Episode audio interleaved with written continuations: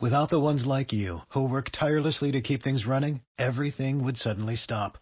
Hospitals, factories, schools, and power plants, they all depend on you. No matter the weather, emergency, or time of day, you're the ones who get it done. At Granger, we're here for you with professional grade industrial supplies.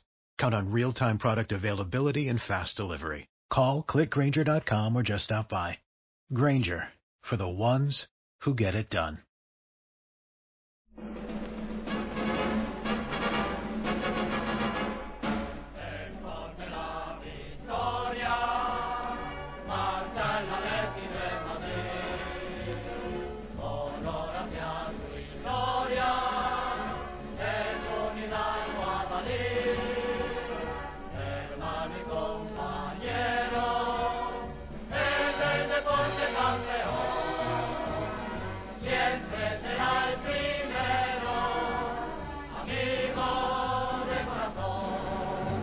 señorial, club triunfador, equipo leal que lucha con ardor. El noble va, el resto su sentir, siempre adelante va. Atlético de Madrid.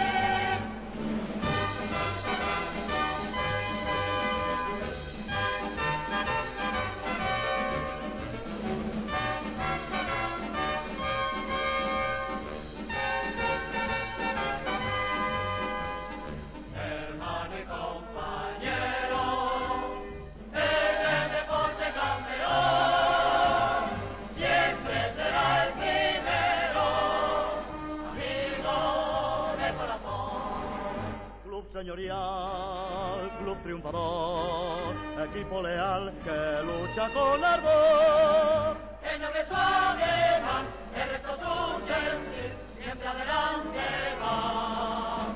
Atlético de Madrid. Hola atléticos y atléticas, bienvenidos una vez más a Atleti Podcast Rojiblanco.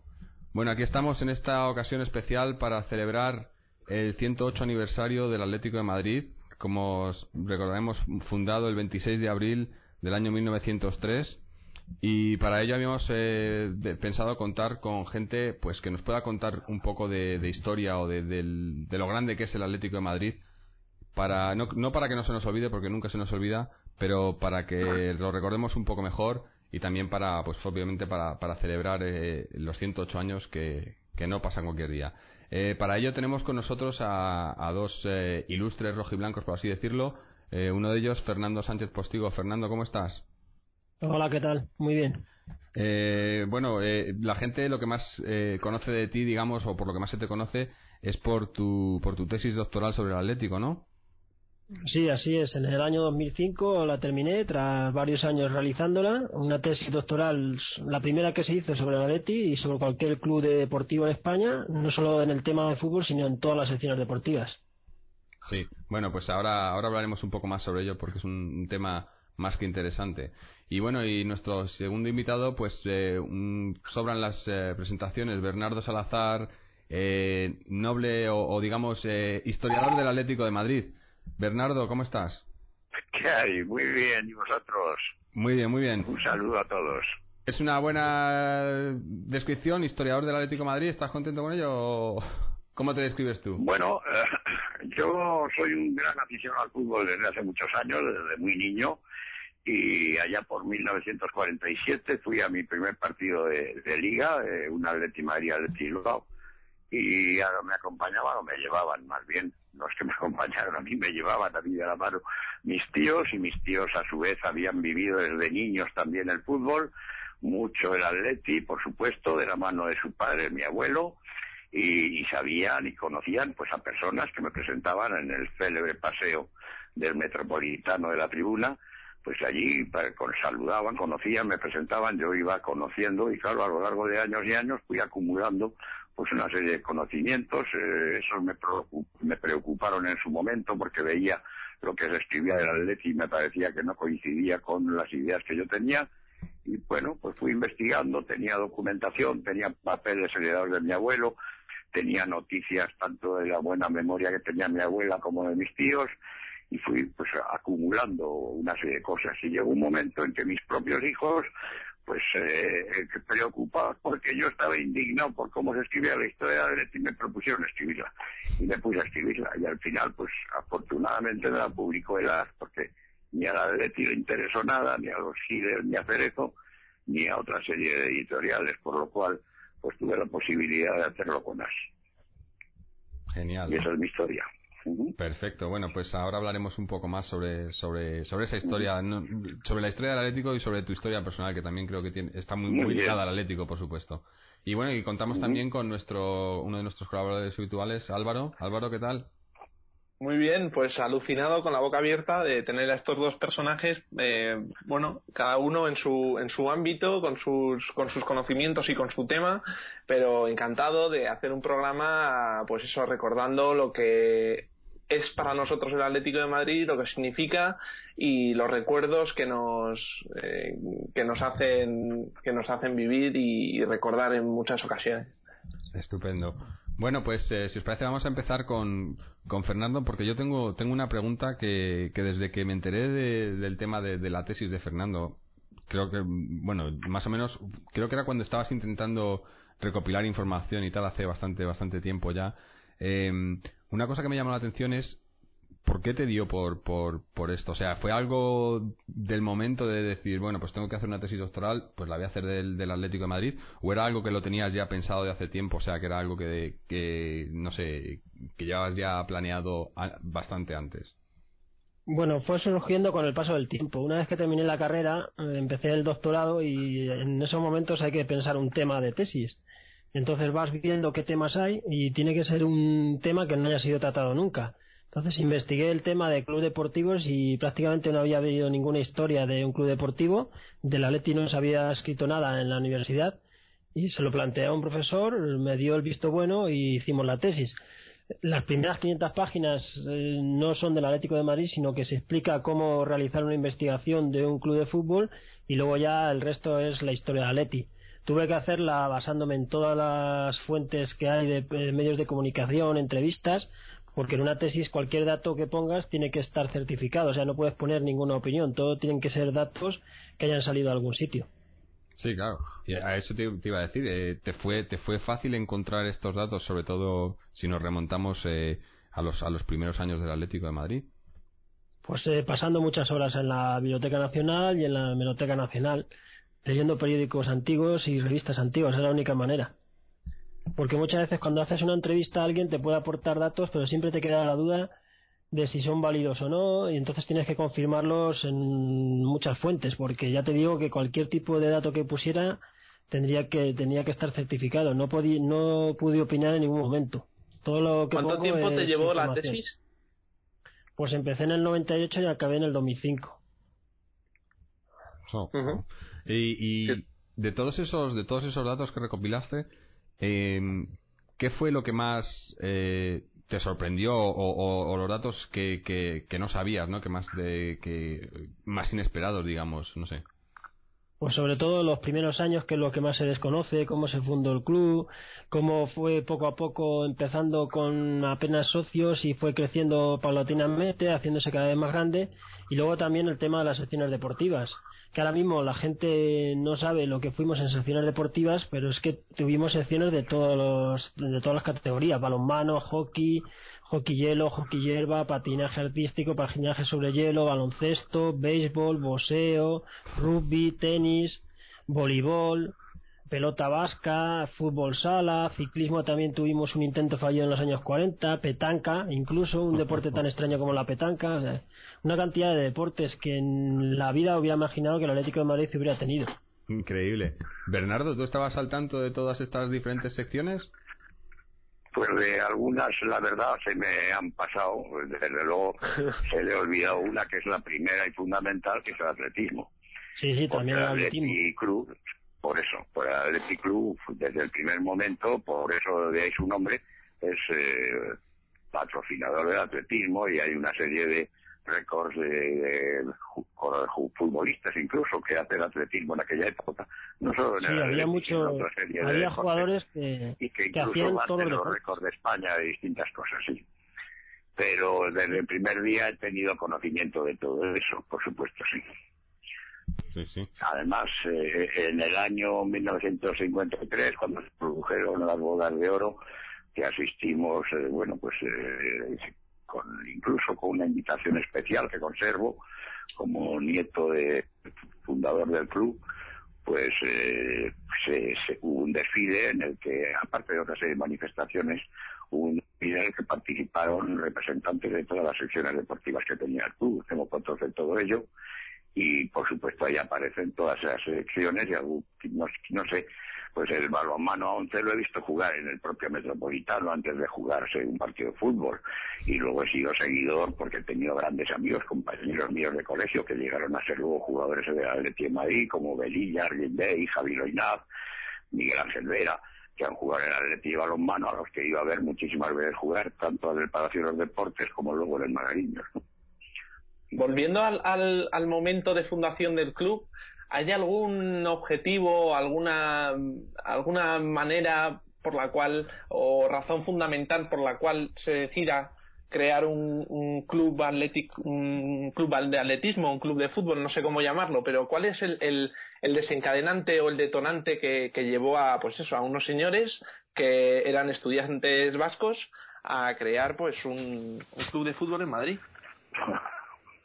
residentes, residentes vascos en Madrid porque no todos eran estudiantes, algunos ya eran señores de pelo en pecho y de cierta categoría y nivel social, ¿no? O sea que no eran solo estudiantes. El problema realmente se suscita el día de la primera final del Campeonato de España del año 1903, cuando en el hipódromo el Madrid se enfrenta al Athletic Bilbao y bueno, pues ahí como siempre dentro de eh, lo que entonces era una masa que eran, no llegarían ni a 3.000 espectadores, pues era el Madrid va ganando 2-0 en el primer tiempo, el Atleti remonta en el segundo y hay gritos o algunos gestos o algunas eh, eh, conversaciones que a los seguidores del fútbol en Madrid que son vascos, pues les molestan por parte de sus compañeros eh, madridistas y al salir castellano abajo desde el lo que hoy son los nuevos ministerios, que entonces era el hipódromo y donde se jugó esa final, pues van andando y van comentando que no pueden seguir compartiendo con estos señores el mismo club. Y por lo tanto, pues deciden crear un club nuevo. Y el, tema se suscita en las reuniones que habitualmente tienen en el hogar Vasco Navarro, y ahí, pues, eh, entre otras cosas, en un momento determinado, pues oye, para ver cómo se crea un club, pues iros a Bilbao. Y mi abuelo en ese momento tenía que ir a Bilbao a resolver unos asuntos familiares, se acercó por el Athletic, en el Athletic no solo le recibieron muy bien, sino que le hicieron posar con el equipo campeón en la foto oficial, que se hizo un estudio de, Bilbao, ¿no? Y, le animaron a que en vez de crear pues, un club nuevo, pues lo que hiciera fuera una sucursal del Athletic en Madrid y eso es lo que así nace el, el, Athletic aquí en Madrid. Esa reunión no fue el día 26 de abril, fue el día 25. Lo que pasa es que, como sucedía en aquella época, se solía ir al hogar a Vasco Navarro de tertulia, normalmente después de la cena. Y por tanto, la sesión se prolongaba, se prolongaba, y cuando terminaron, pues era ya la madrugada del día 26. Entre que luego dieron la noticia a la prensa, pues con otro día de retraso, pues aparece la fecha del 26, pero en realidad la reunión tuvo lugar el 25 de abril. Pero bueno, y es por esto que hay esta relación entre el Atleti de Bilbao, o lo que hoy es el Atleti de Bilbao, y el que fue el Athletic Club de Madrid. No, el Athletic Club, sin Madrid. Solo se llamaba Athletic Club, tanto en Bilbao como en Madrid. Athletic Club. Sin más.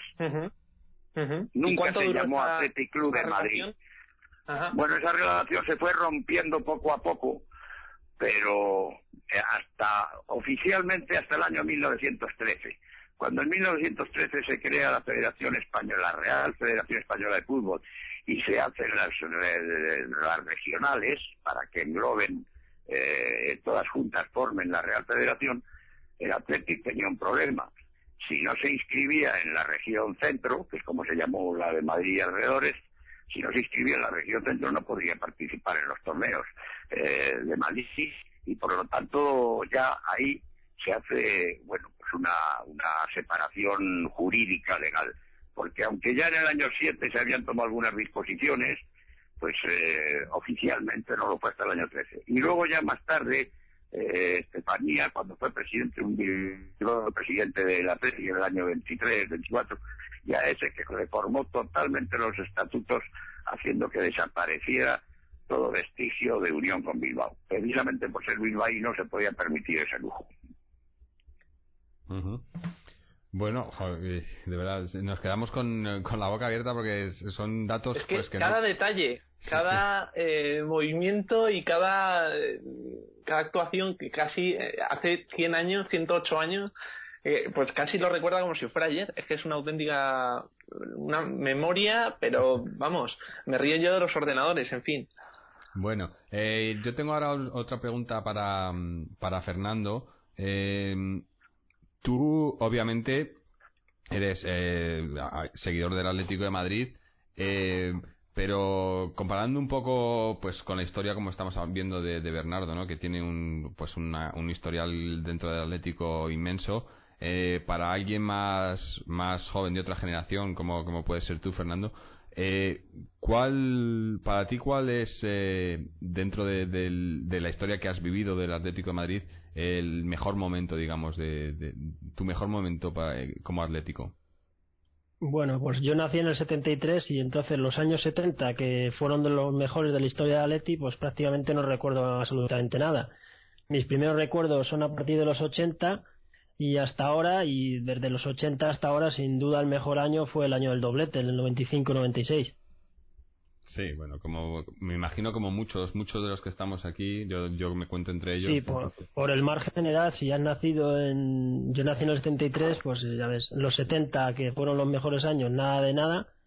Y a partir de los 80, pues la mejor época, el mejor año fue el año 95-96, que fue un año ahí aislado que salió y ha sido el mejor recuerdo. Y luego ya a partir de ahí, pues ya sabemos todo lo que ha pasado, el desastre absoluto. Bueno, pues vamos a hacer un pequeño, una pequeña interrupción aquí en el programa porque se nos acaba de conectar eh, otro colaborador habitual, Mariano. Mariano, ¿cómo estás? Hola, buenas tardes. ¿Qué tal? Felicidades, eh, feliz cumpleaños a todos, en la parte de la que nos toca. Muchas gracias. Y bueno, y Mariano nos trae a otro, a otro invitado muy especial, eh, Ildefonso Martínez. Ildefonso, ¿qué tal? Bien, hombre. Bien. Bien, estoy sin novedad. Cuéntame. Bueno, pues nada, eh, decirte que estamos haciendo este programa especial para, para celebrar el, el 108 aniversario de, la Fundación del Atlético de Madrid y queríamos pues contar con gente que, que, supiera bastante de la historia del Atlético de Madrid y creo que bueno que con los invitados que tenemos eh, mejor no se puede hacer bueno bueno ilusión por lo menos tenemos sí bueno eso todos eh, bueno, cuéntanos un poco tu, tu historia eh, con el Atlético de Madrid, para que la gente... Bueno, mira, yo soy sobrino del, de Javier Barroso, presidente del Atlético durante nueve años, y yo pues empecé, eh, soy socio del club desde el año 1950, y bueno, pues mi vinculación ha sido total desde siempre, ¿no? O sea que esto es lo que te puedo decir así como introducción. Sí, bueno, genial. Eh, bueno, pues eh, justo antes de que entraras estábamos hablando con, con Fernando eh, de cuál había sido, digamos, su, mejor momento como atlético y estamos comentando que para los atléticos más o menos jóvenes o, o, nacidos, digamos, de los 70 para arriba, pues probablemente lo, que han, lo, que, lo que han llegado a conocer, el, su mejor momento como atléticos ha sido el año del doblete en el 96, ¿no?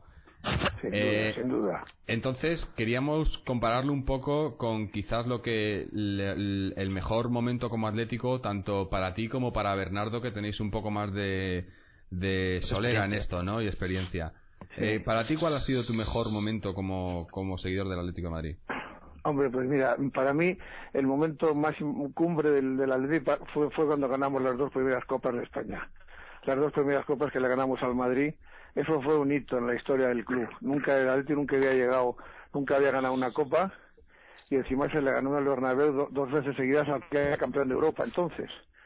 Y teníamos un equipo sensacional, luego ganamos la Recopa. Yo creo que esa es la época que yo viví con más intensidad ¿eh? de, toda la historia del club, de todo lo que yo he conocido, vamos. Sí, bueno, eso, eso de, eh, lo hablábamos antes a micro cerrado, eso de ganar Madrid es que hay gente, estamos hablando, hay, hay aficionados del Atlético que no han llegado a vivir eso todavía. no, no, claro que no. Y es, y es difícil que lo vuelvan a vivir porque aquella circunstancia, aquello fue una circunstancia que se dio que teníamos un equipo sensacional y que además pues había una había una rivalidad completamente diferente. La de ahora no tiene nada que ver no sí. Y aquello fue un hito fue un hito en la historia del Atleti para mí para mí es lo más importante de todos. Ojalá ojalá hubiéramos podido podido vivirlo pero bueno. hombre eso vivir aquello vivir aquello como yo lo viví fue realmente sensacional y ya te digo aquello supuso pues, supuso algo algo algo algo sensacional en la historia del club sí Nunca habíamos llegado a nada en la Copa. Sí, de verdad.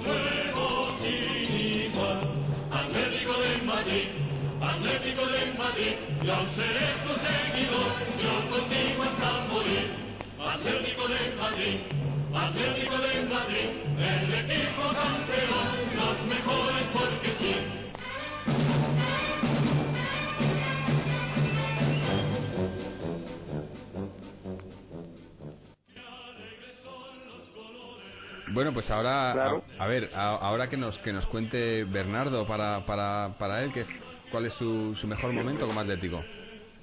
Venga. Pues mira, a lo largo de, de la vida, claro, eh, yo voy a cumplir los 69 eh, dentro de unos días y como, Como tú yo, como yo. comprenderás, no es, no es lo mismo, no es lo mismo la ilusión y el, el, el vibrar cuando tienes 7 años que cuando tienes 20 que cuando tienes 70, ¿no? Pero para mí, y coincido con Ildefonso, para mí el momento máximo emocionante fue la primera final contra el Madrid el año 60. Tú fíjate que en aquella época eh, íbamos al campo sin separaciones de rojiblancos y madridistas, entre otras cosas porque nadie llevaba bufandas ni banderas ni nada parecido.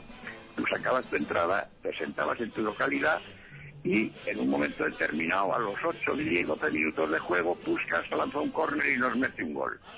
Por supuesto, los señores que están a tu alrededor, pues unos se levantan y aplauden y otros no. Y entonces ya, estos son los del Madrid y estos son los del Atleti. Y oigo una voz detrás mío, yo no me levanté, por supuesto no me levanté, y oigo una voz detrás mío que dice, siete al Eintracht, ocho al Bilbao, y estos hoy se llevan nueve. Bueno, pues en el fondo la, la preocupación era enorme, porque en, en- en la semana anterior el Madrid había ganado la quinta Copa Europa metiéndole siete goles al Eintracht en Glasgow, había remontado el 3-0 de San Mamés metiéndole ocho al Atleti de Bilbao, que un partido que también y por supuesto nuestro Atleti, nuestro Atleti era un equipo de jovencitos, una serie de ellos bastante inexpertos en estas lides como podía ser, porque luego se han hecho famosos, pero en aquella época Adelando era un pipío de 20 años, Polo no era nadie, Jones acababa de jugar sus primeros cuatro partidos en el Atleti en la Copa, porque en la Liga prácticamente no había jugado. Es decir, encima además nos faltaba Grifa que lo habían expulsado en las semifinales por darle un puñetazo a Pagüet de Elche en el partido del Metropolitano. Por lo cual, nuestra estrategia estaba handicapada por la falta de Grifa, que era un valladar, y, y que estos pudieran meter nueve, pues era una posibilidad. Una posibilidad. Ganamos todo. Como yo estaba en grada de preferencia, y entonces, eh, bueno, ya entonces y ahora la vallita que separaba del campo era pequeña y yo tenía 18, 19 años, 19 años, acaba de cumplir, pues salté al campo y me uní a la masa bastantes, o sea, a lo mejor pues seríamos 500 los que saltamos al campo.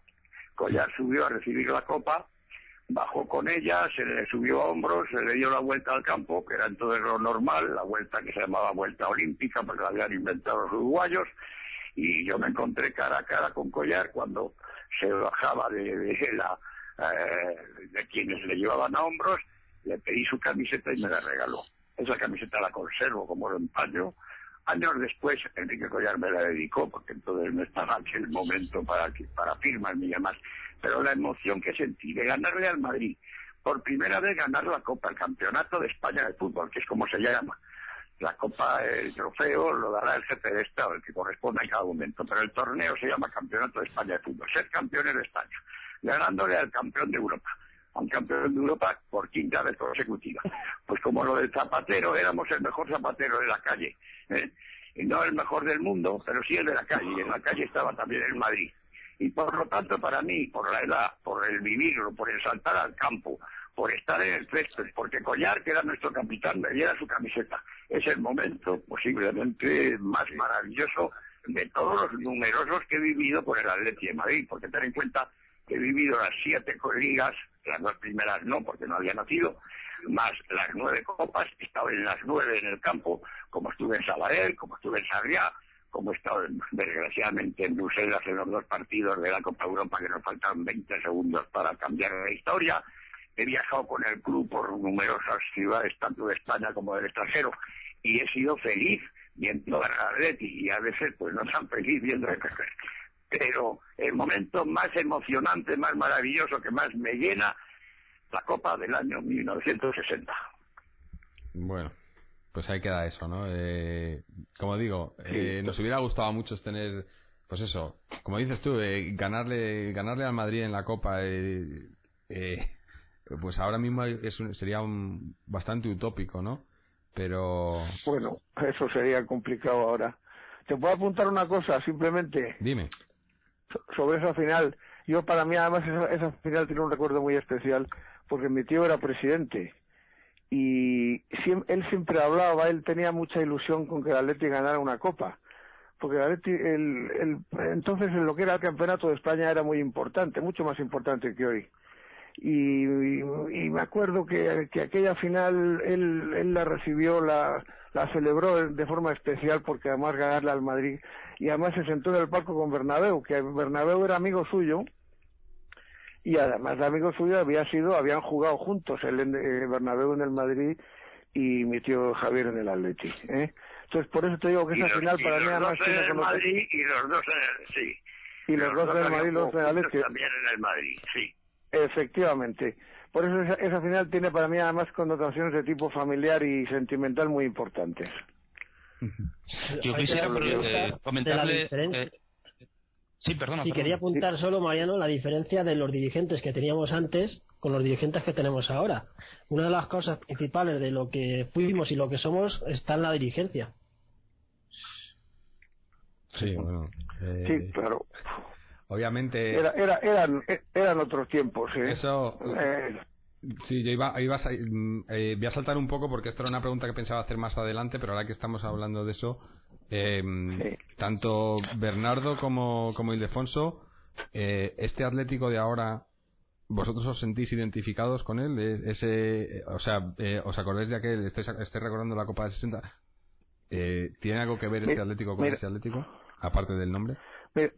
Mira, una cosa, yo con el Atlético me sentiré identificado toda mi vida eh, pero lo que sí te digo es que no tiene nada que ver el ir a ver a un club que no aspira a nada, como este de ahora, y el ir a ver a un club que aspiraba a todo. ¿eh? Es una forma diferente de ver el fútbol. El Atleti de ahora es un, es un equipo segundón, mm, deliberadamente segundón, además, por, por los dirigentes que lo venden de esa manera, ¿no? lo venden como un equipo sufridor, eh, no, nunca ganador, y eso es una mentira, pero una mentira terrible. El Atleti siempre ha sido ganador y un equipo de primera. Por eso te digo que para mí no tiene nada que ver una cosa, una época con otra. La forma de ver, yo, yo que he visto el fútbol de las dos, de las dos maneras, me identifico mucho más con la de antes, sin duda. ¿eh? Yo soy socio abonado, sí, yo soy socio abonado, conservo mi número 290. Aquí estamos, cada año, pues desgraciadamente van faltando algunos y subo 10, 12, 14 puestos y lo seguiré hasta que me muera, ¿verdad? Y yo, te digo que yo. Seguidor... Dime, dime. No, no, que yo, que yo me hice en el año 49, pero yo me di de baja deliberadamente en el año en el año 94 por el señor Gil. O sea, es, una, yo me doy de baja. pues yo... yo... me doy de baja. Yo sí, yo me doy de baja, pero bueno, esas son formas de ver la vida, ¿no? Yo respeto a, todo, a, todo el mundo, o sea. Que, vas allí al campo y yo soy, que- vamos a ver, vamos a ver si centramos un poquito el tema. Yo soy seguidor y seguiré siéndolo hasta que me muera del Club Atlético de Madrid. Del Club Atlético de Madrid, pero que no es ni el de Cerezo, ni el de los Giles, ni el de la señora Rusmore, ni el de Sabina, ni el de Manolete, ni el de Picu, ni el de ninguno de los innumerables que pululan a su alrededor, ¿eh? haciendo un club menor, una sociedad anónima deportiva de tercera fila. Yo seguiré siendo, por supuesto, del Club Atlético de Madrid, seguiré yendo a mi localidad mientras las puertas me lo permitan subir esas enormes escaleras para luego tener que bajar hacia mi localidad. Iré acompañado de mis hijos y siempre que ellos puedan y quieran. Y, y bueno, pues me moriré. Y no digo que me envuelvan en la bandera rojiblanca porque me parece ya demasiado, pero desde luego mi atleti, ¿Por mi qué no, Atleti hombre? de ¿Por qué toda no? la vida no es no es el actual no es el actual eh, el actual como club sociedad anónima ¿eh? y ahí pues estaré eh, buscando o intentando ayudar a que esto tome otro rumbo que es muy difícil pues lo sé. Pero mientras no cambie el rumbo desde luego será muy muy difícil ni solo una casualidad como la del año pasado que ganamos dos magníficos títulos haciendo una temporada bochornosa de juego y de fútbol verdad pero que nos emocionó estar en Alemania o estar en Mónaco para ver cómo ganaba nuestro club dos títulos que ahí figurarán siempre en nuestro palmarés. Pero pero fue un juego bueno de, de vergüenza un juego de vergüenza. Y ahí Ah, estamos ha hecho ha hecho usted referencia al estadio Vicente Calderón. Iría usted a la peineta sí. Pues hombre depende si si vivo pues al paso que va a lo mejor la peineta tarda muchísimo en estrenarse no puede decir yo yo, Pero yo hasta allí no voy. No, yo, yo igual que me cambié del Metropolitano al, al Manzanares, luego llamado Vicente Calderón, pues lógicamente si la peineta está en funcionamiento, pues seguiré yendo al Atleti, claro, pues mientras pueda y las fuerzas y la salud me ayuden, pues iré, pues claro, donde juegue el Atleti, iré, joder, ir a campos peores, a ver jugar al Atleti, como a, día, pues a Cáceres o a, Albacete, a ver jugar partidos de local, ¿eh? por tener cerrado el, el campo. Bueno, pues incluso a, campos casi de tercera para ver, me acuerdo en el Perro Escapín de Guadalajara, pues ver jugar a un Atleti casi B eh, en una pretemporada, pues me, he movido por distintos campos que eran indudablemente peor de lo que va a ser la peineta, siempre y cuando se construya, que eso ya está ahí en el eh, en la duda, porque no lo veo muy claro. Sí, bueno, Esto, eh, yo quisiera, pre- eh, perdona, Jorge, quisiera, ya que estamos ya hablando de todo ese tema y las anécdotas del, del Atleti y tal, eh, hay una anécdota que, que siempre he oído a Ildefonso que, creo que era Ildefonso, vamos, porque como siempre que he estado hablando eh, ha sido con los dos juntos, pues muchas veces eh, mezclo las historias que uno y otro me cuenta, porque es que podríamos estar con Ildefonso y con Bernardo, pero horas y horas de la cantidad de anécdotas que tienen. Entonces, eh, quisiera, eh, eh, pues bueno, preguntarle, creo que fue Ildefonso, que Ildefonso ejerció de, de, de representante oficial en un partido europeo. Eh, Sí, ¿es- ¿No es sí. así, Ildefonso? Si nos Sí, cuenta la ese fue un partido- tiene- Ese fue un partido que jugó el Atleti en la Copa de la Copa de Ferias contra el Vareguen, que era un equipo belga. Yo estaba entonces viviendo en Bélgica y fui a ver el partido. Y resulta que eh, me dieron un, me nombraron casi como como como representante oficial porque yo estuve viendo aquel partido en el palco con el presidente del Vareguen y pues no, no, no había ningún representante del Atleti en aquel, en en aquel partido o sea que es una anécdota curiosa que no sé ni por qué ni su- su- sucedió de esa manera, pero así fue, como te la cuento, vamos. Ese partido lo vi yo con el presidente mano a mano en el, en el, en el palco presidencial, con el presidente belga. Ujú. Y, Esto pero no fue en el año 68, el 2 de octubre del 68 exactamente. O sea, que, que usted fue a... Supongo que fue como aficionado normal a ver ese partido. Sí, sí, yo estaba, yo vivía, yo vivía en Lieja y yo fui a ver a José Eulogio Gárate y a, y a Iglesias, que eran, vamos, que los conocía yo, porque Iglesias es del pueblo de mi mujer, de los corrales de Huelna. y José Lojo Gárate pues también, él es de Eibar y yo, yo tengo muchos amigos allí. Es más, en, en, en Lija donde estaba yo estudiando había varios, varios eh, compañeros míos que eran de Eibar, uno de ellos mm, pues primo suyo, ¿no? Y fuimos allí a verlos y estuvimos en el hotel y tal. Y por una serie de circunstancias, pues no sé por qué, yo no sé por qué no asistió a aquel partido ningún ningún hubo estaba me parece que estaba Pérez Pla por allí pero yo no sé yo no sé no sé no sé por qué al partido me yo me senté con el presidente belga en el en el palco presidencial vamos o sea que fue de aficionado. sí fue de ¿Eh? aficionado y terminó que fue de aficionado y terminó de representante institucional. Pues sí pues sí sí sí sí sí. Muy bien. Así es, así es. Bueno, ahora que hablamos de anécdotas, a ver, eh, Bernardo, eh, me imagino que tendrás, tendrás mil, pero ¿alguna destacada? Pues mira, tengo una que es terrible porque quise acompañar a Atleti en un viaje a la Unión Soviética, para lo cual en la época en que estaba prohibido en nuestro pasaporte, ponía un sello en el que decía este pasaporte es válido excepto para la Unión Soviética y países satélites. Los países satélites los relacionaba además todos, ocupaba una página entera del pasaporte, ¿verdad? y para poder ir, pues tuve que irme a Ámsterdam. Y en Ámsterdam ir al consulado soviético y allí me entregaron un pasaporte falso en cirílico. tuve la, tuve la posibilidad, antes de, de viajar en Aeroflot, tuve la posibilidad de sacar una fotocopia que conservo de ese pasaporte soviético ruso y me fui a Moscú. Y allí estuve pues, en el Hotel Rosía, que era donde estaba el, el Athletic, y nada, pues fui con, me metieron con la expedición a ver el partido allí en el Estadio Lenin, y el problema fue que en el momento en que yo buscaba eh, mi equipaje en el aeropuerto en Amsterdam, pues no aparecía mi, mi maletín. Y claro, si no aparecía mi maletín, pues era mi bolsa, no, no, era, no era equipaje, era maleta. El maletín apareció. Lo que no aparecía era la bolsa de mano. No me aparecía. Y claro, yo no podía volver entonces a España porque antes tenía que pasar por Amsterdam, devolver el pasaporte falso, digamos, y recuperar el mío auténtico.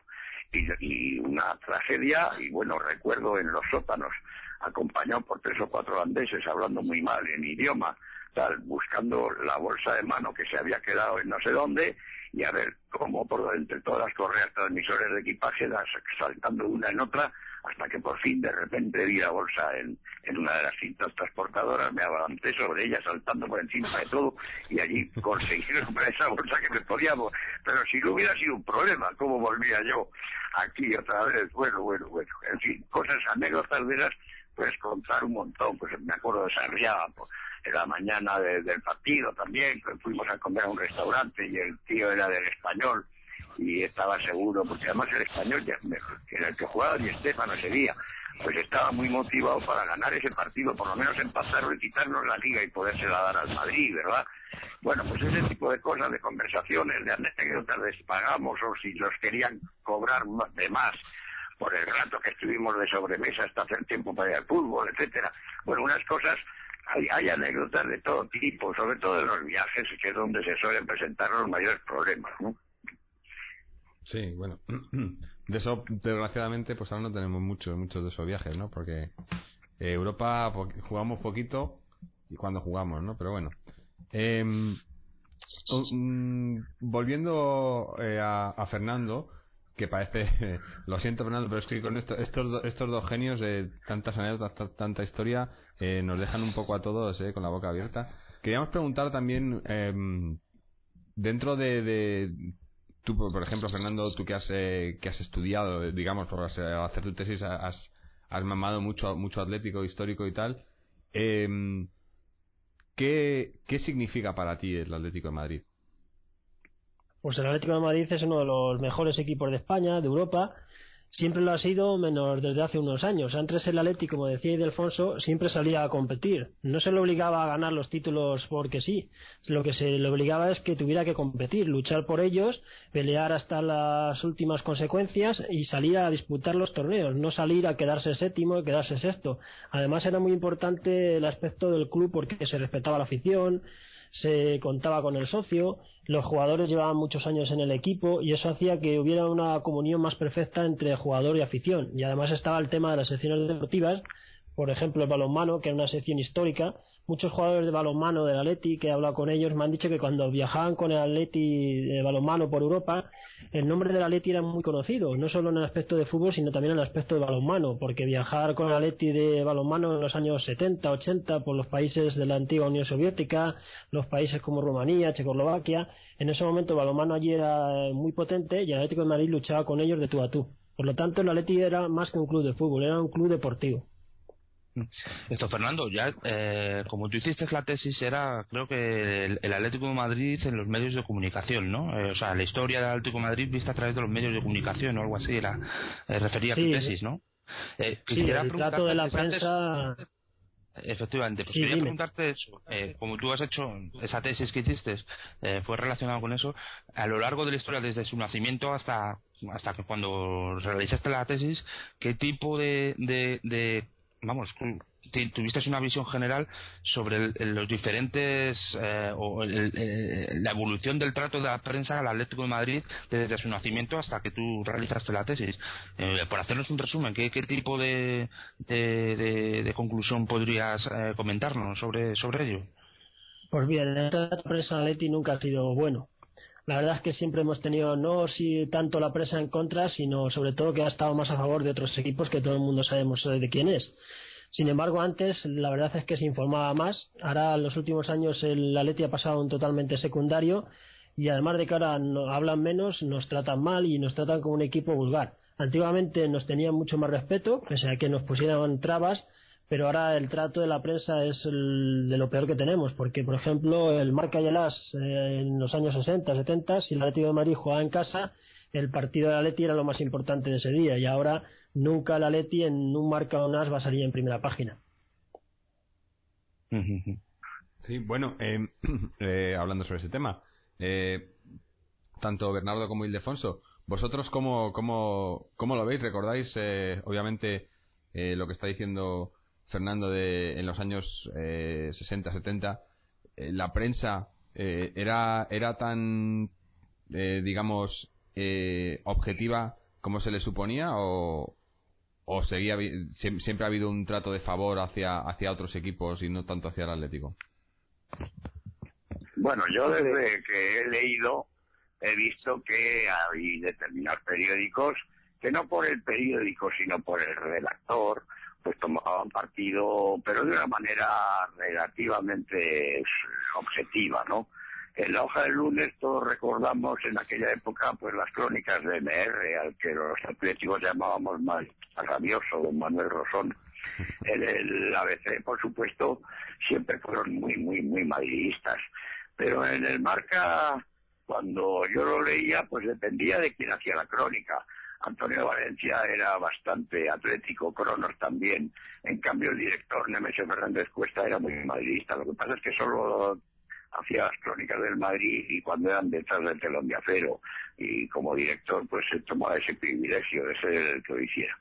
Pero lo que sí es cierto, luego cuando Nacional, ya mucho más tarde, ya en el año 77, eh, el partido de la jornada en Madrid era la portada y última página. El marca pues el gran titular o el as luego era el partido que había jugado el equipo madrileño en Madrid. Eso se rompe a partir de los 89, 90, cuando, cuando surgen los canales de televisión. Eso hace que el target group, la, la tarta publicitaria, se reparta de otra forma y por lo tanto las empresas tienden a asegurarse unos ingresos. Y en esos ingresos, tanto en el marca como en el llegan a la conclusión de que el periódico, ya no los redactores, el periódico tiene que ser madridista y a eso han enfocado su, su momento. Cuando la tecnología lo ha permitido, hacen ediciones en distintos puntos de España. Incluso con la misma foto puede salir un titular en La Coruña completamente diferente que el titular de Madrid y porque hay que allí vender a los del Depor lógicamente. Incluso pues, cuando tú haces un artículo en un momento determinado para el AS de Madrid, pues eh, ese se retoca para mandarlo a Bilbao porque a lo mejor hay algo que puede ofender a los atletas de Bilbao que lo lean. Y todo esto se manipula porque eh, el, negocio, por decirlo de alguna forma, está por encima de lo que es eh, la objetividad. En estos momentos, eh, las ediciones de Marca Ideas de Madrid, pues son casi casi el órgano oficial de, Real, de Real Madrid. La correa de transmisión la tienen a través de una serie de redactores, directamente con los presidentes de ambos clubes, que son los que les dicen o les y orientan de por dónde tiene que ir el, tema, ¿no? Y eso realmente para mí es una vergüenza y por eso desde hace ya tiempo he dejado de comprar los periódicos madrileños. Haces bien. Yo de todas formas, yo, yo creo que el trato de favor hacia el Atlético de Madrid, o mejor dicho, hacia los dirigentes del Atlético de Madrid, está presente en cualquier medio de comunicación hoy en día. Es decir, eh, quizás no es el nuestro, pero, ahí, está. Ahí es donde te has confundido, Álvaro, porque... Sí, pero tú eh, tratan a favor a los dirigentes, pero al equipo les importa absolutamente nada. Claro, es que ahí, ahí, le, hemos dado, porque eh, hay ese, ese punto de vista de, de los dirigentes de que ellos son el Atlético de Madrid. Y son dos cosas muy diferentes los dirigentes, eh, digamos Cerezo y Gilmarín, al, al Club Atlético de Madrid. Entonces, eh, que le hagan un trato de favor a, a Cerezo y a Gilmarín no significa que estén dándole un trato de favor al Atlético, sino a sus dirigentes, no, no, que no tienen nada al, que ver. Al revés. Al, revés, todo lo contrario. Explicándole totalmente. Totalmente. lo único que quieren es ellos mantenerse en el cargo, eh, cueste lo que cueste, y fastidiar a Leti y todo lo que sea necesario. y la prensa es cómplice de, todo lo que está pasando. Porque muchos lo saben. En el, propio objetivo de todos estos medios de comunicación madridistas como el que más, es eso, despreciar y infravalorar a tu rival de la ciudad. Que al final no les es una interesa. competencia. Es una competencia. El, objetivo de ellos es acabar con el Atleti. Eso es, y de publicidad. Si ellos acaban con el Atleti, eh, tú piensas que si ellos acaban con el Atleti ya no tendrían ni que dedicarle las dos páginas o los dos minutos que tienen que hablar en un programa. Estarían tan contentos. Se quitarían ya la obligación, si quieres, un poco moral, para que luego no digan que no hablan del Atleti, de quitárselo de encima. Y poco a poco se lo están consiguiendo porque desde el club no hacen ninguna cosa para impedir que el Atlético de Madrid pase a ser totalmente secundario, como para leer en el marca o en el AS una noticia haya que irse a la página 30. Y luego los medios como Mundo Deportivo, que tiene un apartado de Aleti de 10 páginas, que en vez de hablar de Aleti parece un reportaje de Gil Marín y de Cerezo.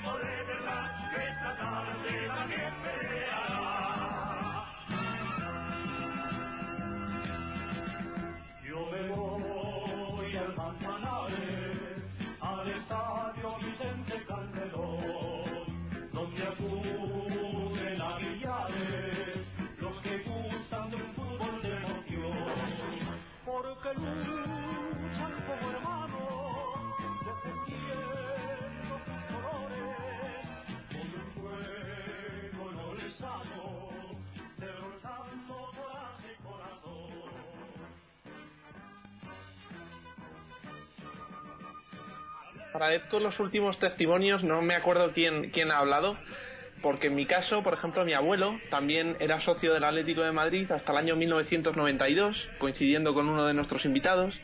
Eh, cada vez que me veía con un periódico deportivo se echaba las manos a la cabeza. Cada vez que me veía con una camiseta del Atlético de Madrid se echaba las manos a la cabeza, en el sentido de que estaba, digamos, dando dinero a la, a la SAT. Pero yo era demasiado pequeño, tengo 23 años y, y, no llegaba a comprender todo esto que estoy empezando a entender a partir de, de, las declaraciones, no sé si ha sido Bernardo o ha sido Ildefonso, pero vamos, me siento completamente identificado y, doy fe de, de, esto, de que, pues eso, de que la gente del Atlético de Madrid eh, se vea obligada a no comprar, a no consumir información de los medios manipuladas y, y a colaborar en parte con los actuales dirigentes del Atlético. Bueno, pero eso es imposible porque luego vas al campo y ves que la mayoría de los aficionados tienen el marca o el as en la mano. Sí, eso iba, si iba ningún yo. atlético comprara el as o el marca nos iría mucho mejor, pero ellos se tragan lo que dicen allí y se creen que es la verdad absoluta. Claro. Yo quisiera, eh, al hilo de lo que dice Fernando, pues, eh, preguntarles a. eh, porque yo conozco a Fernando, sobre todo por, por medio de Facebook, y más o menos sé lo que piensa y él sabe lo que pienso yo también. Pero quisiera preguntar a Bernardo y el Ildefonso. ¿Qué, qué diferencia ven entre o, o la evolución que ha tenido la afición del Atlético Madrid desde su desde su fundación aunque bueno cuando fue su fundación supongo que no que no habría una, una afición muy numerosa hasta hasta lo que ellos han visto bueno en el caso de Bernardo lo que ve domingo a domingo o Ildefonso hasta donde ellos han visto de la afición que va ahí al campo que, simplemente es afición del Atlético de Madrid ¿qué evolución han visto ellos de, de la afición del Atlético de Madrid? Hombre, pues mira, yo te diría que eh, si tú ves la historia del club, a todos los presidentes del Atleti, a todos, vamos, a casi todos los han echado, los han echado los socios. Los socios eran muy críticos con los presidentes. ¿eh? Eh, yo recuerdo la época de Florida, por ejemplo, eh, vamos, el estadio gritando fuera el Marqués durante, durante y, el- y se tuvo que marchar, aunque el empujón se lo dieron desde la Delegación Nacional de Deportes. Eh, la afición es completamente diferente. Es una, ahora, es, ahora es una afición mucho más sumisa y que yo creo que tiene las ideas mucho menos claras que la de antes. Esa es la diferencia fundamental. La, la afición de, Atleti de antes mm, no, no hubiera aguantado ni la mitad de las cosas que está aguantando ahora mismo y que sigue y que sigue sin, sin reaccionar. ¿Me comprendes lo que te digo? Sí, sí, perfectamente. Esa es la diferencia que yo, que yo veo entre las. Yo, entre yo la- voy a aportar mi gran, yo voy a aportar mi granito de arena. El Atleti tuvo durante muchísimos años una, una afición ejemplar, ejemplar en el sentido de que era una afición entendida de fútbol y exigía en función de ese entendimiento. Efectivamente. Bueno, eso se vino abajo, en primer lugar, se vino abajo con el traslado al Manzanares. Hubo una serie de socios antiguos, veteranos, de los que llevaban 30, 40 años en el club, que el traslado al Manzanares les hizo darse de baja. Después hubo una incorporación de aluvión promocionada por Vicente Calderón a por los 50.000, a por los 50.000, creo cifra a la que no se llegó nunca, aunque se hicieron trampas para intentar demostrar que así era, pero no se llegó nunca. Y hubo un primer momento- también, ¿eh? hubo un primer momento gravísimo que fue cuando el periodo de, de cabeza. En el periodo de cabeza una serie de atléticos se sintieron ofendidos por la forma y manera del doctor y se dieron de baja. Y luego el momento de la ascensión de Jesús Gil, el Jesús Gil que ganó las elecciones efectivamente, pues eh, él subió las cuotas, eh, tenía detrás posiblemente ya el pensamiento de convertirlo en sociedad anónima y provocó que en un momento determinado las bajas fueran numerosísimas. Por lo cual el Atleti llegó a reducir su número de socios a 12.000. 12.000 socios, entre ellos, por supuesto, yo, pero no Ildefonso, ¿eh? y en un momento determinado, cuando bajamos a segunda división, pues con la reducción a- al 50% de la cuota, etcétera, etcétera, se incorporaron una, una masa juvenil, entusiasta, muy yanguera, pero que de fútbol sabe muy, muy, muy poquito. Es lamentable ver en el campo pues el comportamiento de los socios animando o aplaudiendo cuando se consigue un córner o cuando un corredor corre, un corredor, un jugador corre detrás de un balón inalcanzable, cosa que no hubiera hecho ningún futbolista de primera categoría. Y por lo tanto hoy se va a pasar la tarde a divertirse, a cantar, a gritar, a saltar, a comer pipas, por supuesto, algo asqueroso, sobre todo si te las escupe que está detrás, ¿verdad? Que con, su, con las cascarillas te manda su saliva. Y esa serie de personas se divierten mucho, poco regular, parece que mucho, sobre todo en los alrededores antes y muchas veces en los alrededores después, pero que de fútbol saben muy poquito. Pero eso sí, los medios de comunicación madrileños deportivos han decidido que es la mejor afición del mundo, porque hay que tenerla ahí, ¿verdad? Y hay que tenerla ahí para que sirvan a los intereses de los dueños del club. Y nada más. Y mientras eso no cambie, y por supuesto no va a cambiar porque sí, San Pablo se cayó del caballo, pero por una intervención divina. Pero aquí no hay un rayo que venga de arriba y de repente les infunda eh, el conocimiento de lo que es el juego. Yo tengo a mi alrededor desde hace, bueno, tengo el mismo abono conseguido, adquirido en maqueta todavía cuando se hizo en el Palacio de los Deportes de Madrid, se hizo la maqueta para que pudiéramos los abonados antiguos del Metropolitano ir seleccionando el sitio que queríamos en el nuevo campo y yo tengo la misma localidad desde entonces, desde el año 66. Eh, los dos abonos de mis tíos son los que han heredado mis hijos y están a mi derecha y a mi izquierda, pero a mi alrededor ha ido cambiando el público y de tener detrás pues a una serie de personajes mayores, serios, conocedores, con unas sentencias eh, futbolísticas tal, pues tengo un grupo de jóvenes, con sus incluso niños, eh, que no tienen ni idea de fútbol, que son de los que gritan eso del muérete y que cantan el no sé qué y tal, que no tiene nada que ver con el fútbol, nada. Pero eso sí, nos dicen que somos la mejor afición. Pues mira, la mejor afición del mundo no existe, porque todos los aficionados eh, todos, todos, todos somos muy buenos, cada uno a su manera y de su forma y con sus virtudes, igual que los de sufridores. ¿Usted no se cree que sufren los del Barça y no habían más las caras el otro día cuando perdieron la final de Copa? Claro, claro. O el Madrid no sufre cuando no gana la Liga. Y no digo nada a los que están luchando por salvarse de segunda división o por entrar en Europa y se quedan retrasados. Sufrir, sufrimos todos cuando las expectativas que nos hemos creado no se cumplen. Todos sufrimos pero que se diga que los del Atleti tienen que ser sufridores, me toca las narices, o algo más. Lo que ha dicho Bernardo es lo que ha provocado que, por ejemplo, yo ya no vaya al campo. El día 21 de enero, cuando nos eliminó el Madrid, al descanso me fui del campo y ya desde ese día no voy a volver. Porque ya es que ya no aguanto rodeado de toda esa gente que ha descrito perfectamente Bernardo.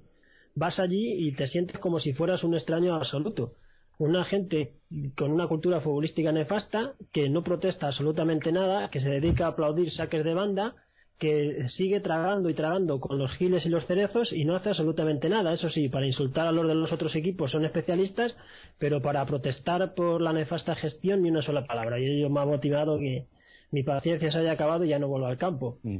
Y pues yo me acuerdo mucha gente se está quitando poco a poco, no mucho, porque la mayoría de los que van son de los que tragan con todo, aunque estemos en tercera división seguirían diciendo lo mismo, pero ya cansa. Sí, yo al hilo de lo que ha comentado Fernando y lo que ha comentado bueno, nuestros invitados, eh, yo recuerdo que cuando yo era, yo llevo yendo al fútbol desde que tenía 3, 4 años. Y me acuerdo cuando iba al fútbol, eh, cuando era pequeño, eh, pues mm, eh, estaba el Vicente Calderón que están los asientos todavía de, cemento. Entonces teníamos que entrar pues una hora y pico antes para reservar los sitios porque éramos pues éramos casi 30 personas los que nos sentábamos eh, en el, en el corner, lo que se llama ahora el corner de Pantic, en el corner del fondo sur. Y entonces pues, me acuerdo que nos sentábamos allí y éramos una peña muy grande, bastante gente, y yo me acuerdo pues que yo iba con mi padre y, claro, la mayoría de gente pues era de la edad de, de mi padre o, mucho más mayor. Estoy hablando de primeros, finales de los 70, primeros de los 80. Entonces, pues yo me acuerdo que yo cuando iba allí, sí, perdona, recuerdo que cuando yo iba allí, eh, una de las cosas que más me gustaban, eh, porque a mí lo que no me, o sea, me desesperaba tener que esperar una hora y media a que empezase el partido. Pues una, todo esto se, se venía, se veía, se veía compensar absolutamente, porque cada vez que me acuerdo que iba allí, pues hablaba con la gente que había allí, eh, que eran todas pues gente aficionada de, de, pues, décadas del Atlético Madrid, socios. Y entonces pues te hablaban de la historia del Atlético de Madrid hablaban, pues yo me acuerdo que una de las discusiones más recurrentes era que había un sector de, de la gente de los amigos de mi padre que apoyaban, o sea, que pensaban que Luis Aragonés era mucho mejor jugador que Gárate. O sea, imaginaros ahora mismo ese dilema, de tener que elegir entre Luis Aragonés y Gárate. Pues lo sabemos, porque Gárate es mejor, porque Luis no, no sé qué, no sé cuánto.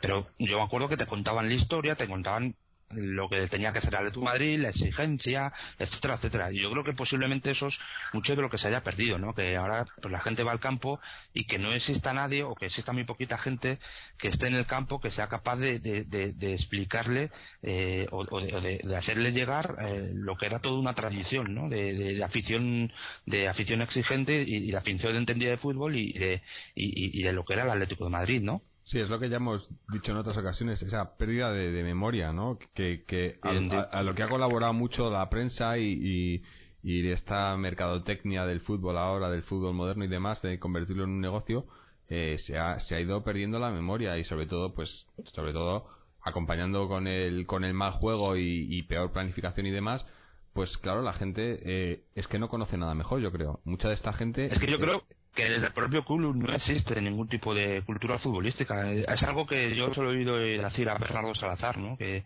desde el propio club pues, se ha perdido total cultura futbolística y, memoria histórica del club. ¿No es así, Bernardo? Por ejemplo, hoy en la página web del club no dicen absolutamente nada de que celebramos el 108 cumpleaños del Atlético de Madrid.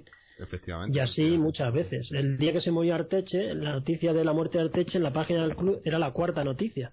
No, hoy en la, en la web del club sale la asociación, el partido contra el Raja Club Athletic de Casablanca.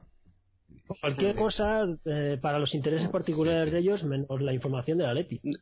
Sí, de todas formas, eh, se ha perdido memoria histórica, pero ¿nos podría decir eh, alguno de nuestros invitados cuál es la identidad del Atlético de Madrid? ¿Cuál es el rasgo que caracteriza al club por encima de cualquier otro? ¿Qué, qué, qué es lo que se ha perdido? ¿Qué estamos buscando? Bueno, yo desde mi punto de vista y por el trato que he podido tener con personas eh, que están en el club actualmente, no tienen ni idea, desde luego, de la historia del Atleti, son unos recién llegados.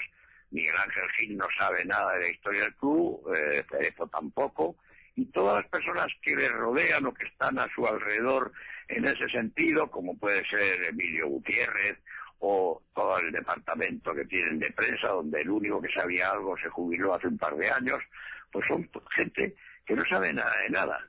Y en muchas ocasiones, incluso ahora ya menos o casi nada, pero en los años anteriores, durante tiempo, me han llamado para hacerme preguntas o para ver si les podía dar una foto de Carson o para preguntarme si es verdad que tal jugador y alguno internacional como Alberto Callejo. Eh, es, verdad que hemos tenido un jugador aquí que se llamaba Alberto Callejo, porque es que ha venido el otro día a pedir unas entradas y ha dicho que ha sido capitán del equipo y que ha ganado la Copa y que ha ganado tal y que ha sido internacional y, aquí no sabemos. Y por supuesto pues tuve que decir que sí, que Alberto Callejo ha sido internacional, un gran jugador de Atlético de Madrid durante muchos años y, que había ganado dos copas en el Bernabéu al Real Madrid. Bueno, pues todo eso no saben nada ni les importa además. La de atrás no sirve para nada. Lo que hay que buscar es en la adelante, adelante, adelante y sacando como sea del club, pues con los fondos de donde lo saquen y cómo lo saquen, que ni entro ni salgo en ello, pero que sí me llama la atención que de repente haya un tío que estamos a punto de pichar y tal y lo dejamos porque cuesta un millón y pico que se lo lleva el Sevilla y en cambio nosotros traemos un brasileño por nueve millones y tú dices, bueno, pues eh, de jugar los dos, que aunque el otro día Elías marcase un golazo por la escuadra, bueno, pues pues ves al otro jugar en el Sevilla y es que no hay ni color a favor del que ha costado un millón y medio. ¿Y por qué? Pues yo no lo sé, lo intuyo, lo sospecho, pero como no lo sé y no tengo pruebas, no lo voy a decir. Pero eh, lo que, y no saben de fútbol. Ah, eh, Bernardo, al hilo que le preguntaba Álvaro, ¿qué es, qué es lo que está, eh, ¿cuál es la identidad que del Atlético de Madrid? Eh, ¿Qué es lo que, se, lo que se ha perdido y lo que tenemos que recuperar? La identidad del Atlético de Madrid. Hombre, yo, yo creo que lo que es fundamental en un club es que desde sus dirigentes a los jefes de departamento y de tal conozcan lo que es el club. Si no lo saben, ni su historia, ni sus tradiciones, ni sus jugadores, ni sus títulos, ni nada, hemos asistido a vergonzosas intervenciones del propio Cerezo en la radio, que no sabía ni cuántas ligas habíamos ganado. Vamos, unas cosas terroríficas terroríficas. Y yo que he tratado, ya digo, con ellos en algunas ocasiones y que he tenido intervenciones de, de cambiar impresiones, o les he sacado un álbum especial que tengo de los recuerdos mejores de, que tengo del Atlético, las entradas, pues fíjate, desde la entrada de la final de Copa del año 21, la entrada de Mestalla del año 26, todas mis entradas de todos los partidos buenos a los que he tenido que acudir, con las fotos, las, eh, en fin, un montón de, cosas. Y, y ni les importa, ni, ni lo miran, ni les, les, da igual, porque no sienten el color, los colores rojiblancos, no lo sienten, ellos tienen un negocio y van a salvar ese negocio como puedan, por lo bueno, por lo malo, por la izquierda, por la derecha, por lo legítimo o por lo ilegal. Y van a salvar eso y punto.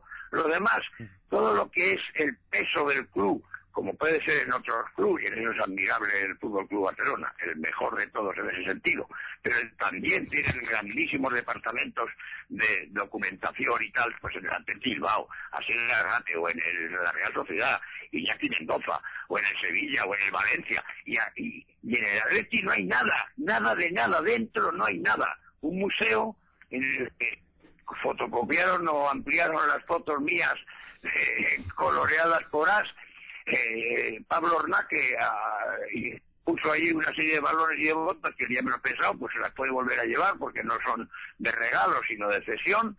Y han hecho un museo en donde además el director, una buena persona llamado Ángel Gómez, pues tampoco sabe nada de la historia de Atleti. Tiene narices, tiene narices, pero es así. Todo eso no importa, no importa. Lo que hay que hacer es bueno, pues abrir una tienda en donde te puedas comprar un jarrita, te puedas comprar una camiseta, te puedas comprar una, no sé, un par de recuerdos y no hay ni una historia de Atleti buena en el club para poderla vender a sus asociados para que se enteren o esos pequeños libritos pues con biografías de los jugadores del club, de los títulos que ha conseguido el club y como los cosas que se podían hacer y no se hacen porque no les interesa nada. Eso es, bueno, pues algo que, que, que pasó y, como muchas veces don Jesús Gil, padre, que en paz descanse y por muchos años para siempre, de verdad, pues decía, no, el Atleti no ha existido hasta que he llegado yo.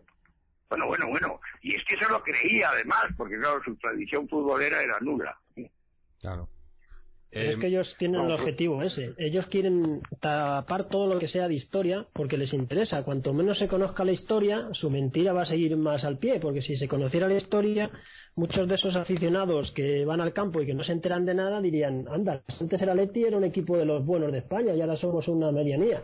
Y ellos, el objetivo supremo es tapar la historia absolutamente, para que la gente se crea que el Atlético de Madrid es ese equipo que tiene que perder, sufrir, no pasa nada si nos quedamos octavos y tragar y tragar. Totalmente, totalmente de acuerdo con eso. Ellos lo que les interesa es el spot, porque somos del Atlético y nada tonterías de esas. Eso es lo único que les interesa para seguir en el machito. Pero bueno, la gente, la gente pues en cierta medida pues no, no, no les apoya.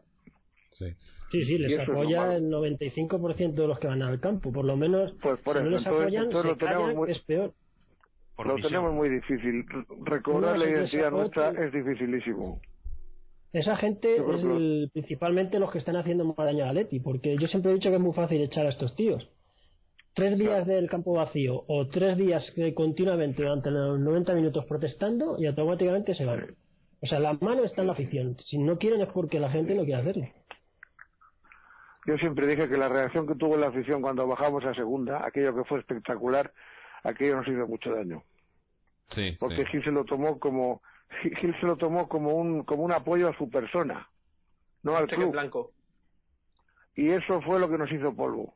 Pero bueno, y luego se, me, se metió mucha gente se metió mucha gente nueva con, al bajar los abonos y, y, esa gente es de las que no conocen lo que es el Atleti y eh, celebran el séptimo puesto como si fuera algo heroico, porque claro, ellos vienen de estar en segunda. Bueno, sí, efectivamente. Ahora que estamos hablando de esta, de, de pues de, las cosas quizás no que no nos gusta recordar del Atlético de Madrid, eh, quería hacer la pregunta inversa a la que he hecho antes, ¿no? Antes he preguntado eh, eh, de lo que conocéis del Atlético de Madrid, ¿cuál, cuál ha sido vuestro mejor recuerdo? Eh, pues ahora voy a preguntar eh, cuál ha sido vuestro peor recuerdo, por así decirlo. O sea, el momento en el que más eh, habéis sufrido eh, por el Atlético de Madrid. A ver, empezamos por, por, por Ildefonso. Pues, pues mira, yo mm, como disgusto grande, grande, grande, fue la final que perdimos con el Madrid en el, en el Calderón, en la del empate a cero, que la perdimos por penaltis.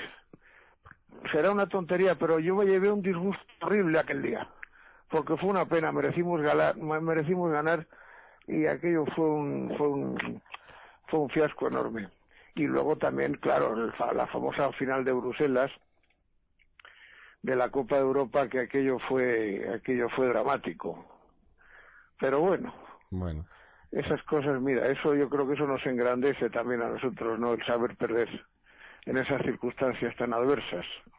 Sí, bueno, igual es lo que estábamos hablando antes, ¿no? En, esos momentos te engrandece, pero luego, por ejemplo, tuvimos el, el año de que bajamos a segunda, que, que hizo todo lo contrario, ¿no? Eh, y era un momento parecido, ¿no? Un momento en el que el equipo está abajo y tal, y, y se aprovecharon de ello, ¿no? Ese problema yo creo que ahí murió, por, no murió, pero ahí, ahí fue donde gran parte del, el, digamos, sentimiento atlético eh, pues eh, desapareció porque se aprovecharon de, de, pues de eso, de la gente que, que apoyaba al equipo, ¿no?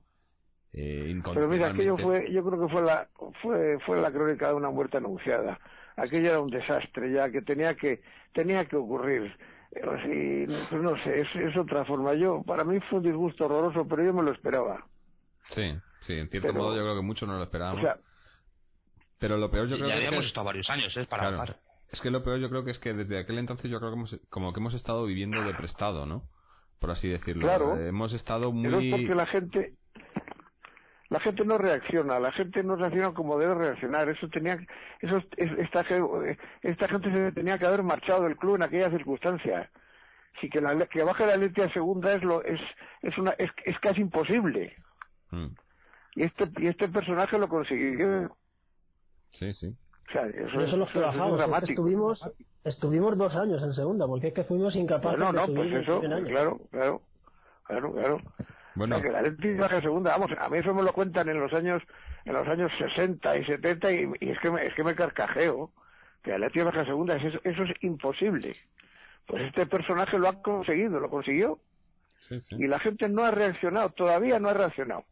Sí, sí. Y bueno. a reaccionar, no, no, van a reaccionar en muchos Todavía años. no ha reaccionado. Hemos no. ganado dos títulos, como ha dicho Bernardo, jugando fatal, que yo me he alegrado infinito. ¿eh? O sea, para mí han sido, pues mira, dos alegrías que ni me las imaginaba. Era también inesperado, ¿no? Sí, pero de nuevo. Pero seguimos o sea, igual. o sea, ha, seguimos ha igual. servido para que se aprovechen de nosotros también. Pero bueno, eh, Bernardo, eh, para ti, ¿cuál ha sido ¿Cuál el peor tu peor momento? momento? Sí. Pues sinceramente he pasado algunos bastante malos, pero he llorado en los 64 años que llevo yendo al club, solo he llorado dos veces. La primera anecdótica era yo un niño prácticamente, porque tenía 14 años, y fue en la final de Copa del año 56. Yo estaba en el primer anfiteatro del Chamartín, del Bernabéu, y vi a Gainza que iba a sacar un córner contra nuestra portería, vi a Maureri solo, me levanté y dije, cuidado con Maguregui. Y en ese momento Gainza lanzó el córner, Maguregui remató en plancha y nos metió el segundo gol y perdimos la final. Era la primera final que yo veía y, la que todavía no habíamos ganado nunca la Copa. Mi niño de 14 años se me saltaron las lágrimas porque lo había visto tan claro que Maguregui nos podía hacer. Pero fin, fue una anécdota y de niñez, por decirlo de alguna forma. Segunda ha sido muchísimo más grave. Nosotros habíamos ya perdido matemáticamente la categoría cuando Hasselbaink falló el penalti en Oviedo. Pero al domingo siguiente jugábamos contra el Sevilla en casa, el día de los huevos, Tony, si no recuerdo mal. Sí, sí. Y terminó el partido, creo que empatamos a uno, me parece recordar que empatamos a uno, ese partido ya no servía de nada realmente. Y bajando las escaleras, camino de la calle, después de terminar el partido, de repente me dijeron mis hijos, y me estoy acordando ahora, y bueno, se me vuelve otra vez a poner el corazón en la garganta, ¿verdad? Me eché a llorar desesperadamente, porque bajar a segunda división, que ya habíamos bajado la semana anterior, pero yo era consciente ese día de que estábamos en segunda división. Y eso era terrible, terrible, terrible. Y mi, mi desesperanza era total, estuve a punto de no volver nunca más al fútbol. Luego mis hijos me convencieron, bueno, tampoco era muy difícil de convencerme porque yo, para mí, el ir al Manzanares es como la droga que necesito periódicamente para seguir existiendo, ¿no? Sí. Y, y, por supuesto me tragué los partidos de segunda por las mañanas y cuando hiciera falta, a veces con muy poca gente, otras veces con el campo casi lleno, para ver ese fracaso total de la primera temporada de segunda y aquella decepción final con el partido de Leganés y el Getafe y el otro, que si se ganaba no se perdía, con el Tenerife, con el Betis, con el Sevilla, luchando por ascender. Bueno, y por fin, por fin, con también ese fracaso del día del Nasti cuando el chiquito aquel Cuellar, me hace recordar, nos marca el empate a tres en el último minuto y tuvimos que esperar hasta el lunes que el Reche me parece que empató, perdió fuera porque jugaba al día siguiente y ya matemáticamente éramos de primera división. Pero el descenso a segunda ha sido lo más grave, mucho más que Bruselas y mucho más que la final del 0-0 que nos anuló un, bueno, iba a decir, un exabrupto, nos anuló el árbitro dos goles, uno porque estaba Irureta pegado en la banda y pitó, fuera de juego un golazo de y otro que sacó García Remón de dentro de la portería, dos golazos que metimos, porque jugamos también mejor que el Madrid. Un restarazo, sí señor, iba a decir otra cosa. Que gloria esté. Un restarazo, sí, sí, que gloria esté. Bueno, pues ese, ese, partido pues también lo sentí muchísimo, pero no es comparable a la situación, a la toma de conciencia de que después de tantísimos años el Atleti bajara a segunda división. No es comparable. Esto, una pregunta que, eh, si me permitís, eh, porque esto se lo he oído decir a mucha gente, bueno, pues de cierta, ya, veteranos del Atleti, y eh, es referente a la final de, de Bruselas. Eh, mucha gente eh, que conozco, que son conocidos, que son conocedores de la historia, hablan de la final de Bruselas, la final que perdimos lamentablemente en esos últimos segundos, hablan como de un punto de inflexión. Es decir, que si se hubiera ganado esa final, el destino del Atleti hubiera sido absolutamente diferente eh, de lo que fue por no haberla ganado. ¿Está, Yo estoy de acuerdo. Yo estoy de acuerdo totalmente con eso. Totalmente. Claro, el futurismo, eso, eso nunca se sabe, ¿no? Pero yo pienso que si Atleti hubiera sido campeón aquel año, uff, eh, hubiera cambiado completamente nuestra historia en todos los aspectos. Hubiéramos ganado muchas más cosas. Nos yo creo, sí, efectivamente, sí. Yo creo que el esposo tiene toda la razón ese tipo de cosas marcan para siempre un, punto de inflexión, un cambio de rumbo, una ilusión distinta, unos recursos económicos también mucho más sustanciosos. Ha habido en el Atleti, desgraciadamente, varios momentos en los que, por una razón o por otra, bueno, nos hemos visto fuera. Yo recuerdo estupendamente la semifinal de la Copa de Europa contra el Madrid en Zaragoza, el desempate en la Romareda. Si, ese, si hubiéramos ganado, si hubiéramos ganado ese partido, o si no hubiéramos tenido que ir allí, porque en el primer partido en el Bernabéu, cuando Real marca el gol del empate y cuando iban a íbamos a sacar de centro el Linier todavía estaba con la bandera levantada señalando el offside y el árbitro le dijo que la bajara, o si iba a meter penalti, pues hubiéramos eliminado al Madrid y el Madrid no hubiera, y el Madrid no hubiera ganado la cuarta no hubiera jugado la quinta y por lo tanto no hubiera podido ganar la quinta porque ese año la liga la ganó el Barcelona. Nosotros probablemente hubiéramos ganado al Stade Reims la final y hubiera sido un cambio distinto. El Madrid se hubiera quedado solo en sus tres Copas de Europa primeras y nosotros hubiéramos jugado al año siguiente otra vez la Copa de Europa. Y vete a saber, pues si nos hubieran tocado con el Barcelona, con quien hubiera sido y hubiera cambiado la historia. Y ese tipo de cosas nos han pasado nos ha pasado en varias ocasiones que por una razón o por otra, pues en el momento puntual en el que se necesitaba o era hubiera sido un éxito que hubiera cambiado o modificado totalmente pues toda la historia. Y eso, bueno, pues pasa. ¿Y qué le vamos a hacer? Pues también nuestros tercios perdieron en Rocrua, ¿verdad? Frente a, a, claro, pues a, ¿qué le vamos a hacer? Pues hubiera cambiado también la historia del mundo, ¿no? Si hubiéramos vencido en aquella batalla. Pero en fin, no, entramos. Sí, esas cosas pasan y, ¿qué le vamos a hacer? Claro. claro. Sin embargo, al Madrid le pasaba al revés, ¿eh? Muy a menudo, ¿eh? Al Madrid le al revés, sí. Al revés, bastante a menudo. Sí. Cuenta la anécdota esa tuya del periódico ese de, los años 20, hombre, que Atleti se hundió cuando gana, cuando... Cuenta, cuenta, cuéntalo, cuéntalo que es muy bueno. Lo escribió, lo escribió a Cisco Carrasco, que era un filipino aposentado en España y que escribía en El Debate, que era un periódico de la mañana de mucha tirada en Madrid, y que en una de las crónicas de un partido que el Atleti pierde contra el Real Madrid en el campeonato regional decía el Atleti cuando juega mal pierde y cuando juega bien a veces también. El Madrid cuando juega bien gana y cuando juega mal a veces también gana. Y es verdad es verdad y eso ha sido en un montón de situaciones donde hemos visto partidos que el Atleti ha jugado bastante mejor que el Madrid y sin embargo pues al final unas veces uno, otras veces otro, otras veces un penalti injusto como el día que, que se resbaló Pepillo en el barrio, en el barro de Chamartín y pitaron penal y, y protestaron los once y el árbitro como protestaron los once echó al portero para que fuera más fácil que nos metieran el, a paso, el sí. gol, ¿verdad? Se Que puso Miguel de portero. Hemos visto cosas, el gol de Alzúa con la mano, pero qué barbaridad, que lo tuvieron que quitar del nodo, lo suprimieron del nodo el gol de Alzúa porque en los cines, cada vez que ponían la imagen los atléticos se levantaban a gritar y a llamar ladrones, ¿verdad? Es que hemos vivido, hemos vivido un montón de anécdotas en los Madrid Atletis, una expulsión de Isacio Calleja ante una sucísima entrada de Amancio y se dirige a él sí, como un caballero con las manos en la espalda, que era una postura muy de Isacio, se dirige a él para recriminarle esa entrada y tal, y el árbitro expulsa a los dos. Bueno, hemos vivido cosas increíbles, increíbles. Y cuando hablan ahora del Villarato y de tal, bueno, no sé cómo no se les cae la cara de vergüenza.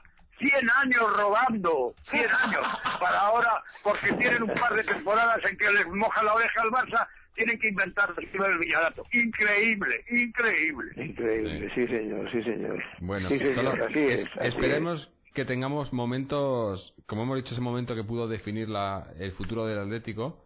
Hombre, pues ojalá se puedan tener esos momentos en un, en un futuro, ¿no? Que ahora estamos eh, quizá demasiado pesimistas, pero quién sabe, ¿no? En No. lo que pueda pasar de, de aquí a 5 o 6 años. A lo mejor tenemos otro momento de esos y, y se vuelve a redefinir la historia del Atlético. Ojalá, ¿no? Y la esperanza, por supuesto, no hay que perderla nunca, ¿eh? Sí, sí. La esperanza Bueno, no la vamos a perder porque el Atleti es grande y lo será toda su vida. eso nunca.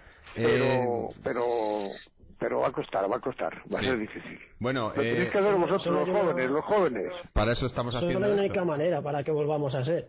Y ya sabemos todos cuál es. Sí, que se vayan, ¿no? Mientras que no se cumpla la premisa, es eh, Exacto, pasar años y exacto. años y seguir en lo mismo. Bueno, Pero eh, eso, eso, eso llegará, ¿eh? Llegará, ¿eh? eso, Llegará. eso es- para eso estamos aquí. Sí. Esto Eh, no se puede mantener así. Bueno, No. para eh, lo siento mucho, pero es que nos estamos quedando sin tiempo. Eh, nos gustaría hablar pues Bueno. horas y horas y horas, pero eh, me imagino que Volveremos, todos volveremos a tenerles. Sí. Así que nada, para despedirnos rápidamente, eh, un deseo para el Atlético, rápidamente. Bernardo. Yo, Bueno, pues Yo para mí que volviese otra vez por donde normalmente transitó, con sus éxitos y sus fracasos, pero con una serie de triunfos de verdadero nivel y categoría, y en muchas ocasiones siendo el primer club de, fútbol español. Y eso, que durante años pues hemos luchado por ello, y en algunas ocasiones, hasta nueve por lo menos lo hemos conseguido en el campeonato de liga y otras nueve en el campeonato de España, pues que, que, que se pudiera repetir con cierta asiduidad, que luchemos por estar arriba, no por conseguir el- la cuarta plaza para entrar en Champions, en las champiñones que nos dicen ahora, no, no, y mucho menos tener que estar luchando para estar entre el, entre el séptimo, el octavo o el sexto para... Ay, se cortó. yo suscribo, suscribo totalmente lo que dice Bernardo y estoy convencido que volveremos, ¿eh? De eso estoy seguro. Y por eso digo, los jóvenes tenéis que luchar por ello, por- pero con fe y con esperanza. Sí, bueno, para eso estamos aquí nosotros. eh, eh, la la Bueno. idea de, de- de este podcast es, pues eso, intentar eh, que la gente, lo que hemos hablado en el programa, que la gente saba- sepa qué es, la- qué es el Atlético de Madrid. Porque creemos Claro. que mucha gente no entiende lo que es. Y, y una vez que lo entiendan, yo creo que hemos abierto los ojos a, a bastante gente. Y esa Bueno. es la idea, ¿no? Poco a poco, Claro. poco a poco se va consiguiendo. ¿eh? O sea Claro. que no tenéis que fijar en ello, hay que, hay que seguir luchando. Claro, claro. Pero yo estoy convencido, convencido que vamos a volver. Ya lo veréis. Bien. Bueno, y Fernando, un deseo. Pues yo tengo un deseo supremo. Es que se vayan Miguel Ángel Gil Marín y Enrique Cerezo y que el club vuelva a ser de los socios. Mientras que no pase eso, no seremos absolutamente nada. Pues sí, sí. Sí, sí. Bien. Yo creo que esa, eso es algo que, que nos gustaría a todos, ¿no? Y un, deseo compartido por, por, por todos, por todos, porque Bueno, por todos no, porque hay 47.000 en el campo que callan. sí, pero Es, eso es lo que digo. Yo, creo que en el fondo esa gente tampoco está a gusto con, con lo que está viendo. Lo que pasa es que tampoco se van Pues a que haga algo. Si tú ves que están Claro. matando a tu mujer, a tu madre, harías algo, ¿no? Sí, ya. Pues si Lo que pasa, Fernando, que yo- es, es, como creo que han comentado esto y Alfonso y Bernardo, el, el, tema de saber para qué van esa, esa, gente al fútbol. Y yo creo que cuando pues pues van para eso, para pasárselo bien y disfrutar de, de una tarde de domingo, ¿sabes? Como el que va al cine o el que va al teatro. Pues entonces, entonces pues, eh, bueno, puede, puede ser que nosotros... ¿Se les puede considerar aficionados de Atleti? Hombre, Eso lo tenemos que cambiar nosotros, poco a poco. Se, no, yo, eh, a ver, se les puede llamar seguidores del Atlético, igual no atléticos, pero seguidores del Atlético, ¿no? Porque si tú ves que a tu club lo están machacando, lo están matando, lo están aniquilando, ¿qué haces? ¿Te quedas callado, parado, no haces nada o, o, haces algo? Bueno, pues yo creo que esa es la sí, diferencia bueno. entre estas, estos seguidores y los que de los que nos estaban hablando. Si esta misma situación pasara en el Barcelona, la gente del Barcelona estaría reaccionando. Solo vemos cómo se cargaron a Gaspar con protestas enormes en el campo. Y en el Madrid igual. Si en el Madrid o en el Barça la, eh, pasáramos lo que estamos pasando aquí, la afición ya habría reaccionado. Y a, San, y a Paco Roche en el Valencia y en la Real también, o sea, en todos los clubes menos aquí. Sí. Pero si hasta en equipos de regional que yo voy a verlos, la gente protesta. Y es que hasta en equipos de regional. Claro. Sí, en fin. Bueno, pues eh, bueno. con ese deseo nos quedamos, ¿no? Eh, yo creo que hemos hecho un buen... Sí, sí, pero con esperanza, con esperanza. Siempre, siempre, yo siempre lo digo, con esperanza, esperanza y optimismo. Con esperanza. Y depende de vosotros, de los jóvenes, ¿eh? Sí, sí, Tenéis cada año que queda luchar... menos, es lo bueno. ¿Eh? Que cada año es un año menos que queda para que se vayan. Pues por eso, por eso, sí. Sí. Al final lo conseguiremos, lo conseguiremos, seguro, ya veréis. Bueno, Yo estoy convencido que, que muy poquito yo creo que muy, eh, o sea, más, más, mucho, mucho, mucho más pronto de lo que pensamos, esta gente se va a tener que ir. Estoy convencido. Sí, sí, yo creo que hay, hay muchas cosas. Es, la situación ahora mismo, eh, demasiadas, están pasando demasiadas cosas que acumuladas sí, yo creo que están haciendo que, que se, lo, se lo replanteen, ¿no? Antiguamente, yo creo, antiguamente hasta, mismamente hasta principios de esta temporada, o mediados de esta temporada, eh, era muy cómodo para ellos y tenían prácticamente cualquier oposición que salía eh, la descartaban y, y, ni pensaban en ello pero se está viendo que últimamente eh, están muy nerviosos y, y Pero está pasando, están prueba- pasando muchas cosas Sí, sí, la prueba Hombre, que está sobre es todo- el estado de sí, el estado de excepción que están poniendo ahora mismo en el campo, que no prácticamente no se puede entrar ni con ningún tipo de pancarta ni de ni siquiera de la bufanda. Eh, eh, he leído casos eh, en los que ni la bufanda esta verde yo creo que se que se que se ha popularizado muchísimo para eh, pedir que la vuelta al club de los socios eh, le están prohibiendo la entrada a tipo de bufanda de eso. Así que yo, yo sí que creo que está habiendo un cambio. Lo que pasa es que es un cambio que a lo mejor va más lento de lo que nosotros quisiéramos. bueno No, Eh, ellos, ellos, ellos, como ha dicho Bernardo, los dos títulos que se ganaron el año pasado jugando fatal, cualquiera los hubiera aprovechado, ¿me entiendes?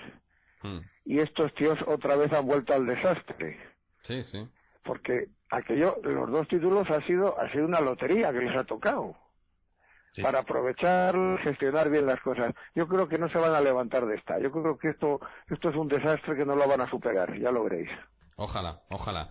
Bueno, Yo creo, yo creo, ¿eh? Yo vamos creo. a vamos a terminar aquí, yo creo. Eh, lo dejamos ahí con esa eh, con esa ese optimismo y esa esperanza de que que volvamos a ser ese Atlético Sí. del que nos habéis estado hablando, Sí. que, que creo que a todos nos, nos gustaría haber podido vivir esas, esas experiencias. Y bueno, hemos perdido a Bernardo, se nos ha desconectado.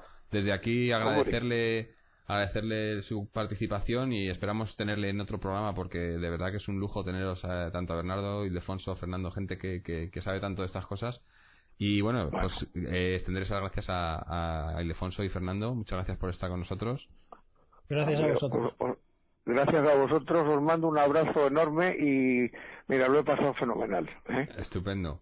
Eh, y Os bueno, mando un abrazo muy, muy fuerte, muy fuerte. igualmente. Y Repetiremos, ¿no? muchísimas gracias, y Sí, muchísimas sí, gracias. sí, tenemos que hacerlo otra vez. Esto, estas sesiones de verdad que levantan la moral a cualquiera, ¿no? Por supuesto que sí, por supuesto que sí. Y bueno, no Terapia sé, de grupo. Sí, a- Álvaro, Mariano, ¿algo más que añadir?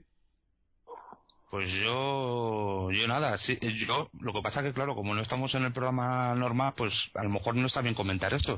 Simplemente que no sé si os habéis enterado de una noticia del Getafe, Sí. eh, que bueno, sabéis que, Ah, que sí, sí, sí, lo he ha sido comprado y, Sí, parece y- que sí. Sí, le ha comprado uno, pero es que eh, Ángel Torres eh, ha comentado que, bueno, dice que en, la rueda de prensa del Getafe ha hecho que ha, habido otro club español, cuyo nombre no voy a dar por respeto, que se presentó por allí para interrumpir la operación argumentando que el Getafe no tenía historia y que ellos tenían más de 100 años. Y, le, y les contestaron los inversores de Dubái que también tenían una deuda de 170 millones de euros. Eh, el nombre del club español no, no, lo ha dado, pero vamos, blanco y en botella. Está claro, sí. Blanco y en botella, sí señor. O sea que ya sabemos para qué va para qué va Gilmarín a Dubái, tonto. ¿no? Efectivamente, y ya sabemos la opinión que tienen de, de Gilmarín eh, y de la gestión de esta gente por esas lares. Oye Jorge, y que nos escuchan desde Dubái, ¿eh? Que lo sepas. Sí, bueno, igual nos están escuchando ellos mismos. En fin, eh, otro otro paso más, ¿no? Otro paso más. Eh, cada día menos, cada día queda menos. Bueno, pues. Eh, creo que sí.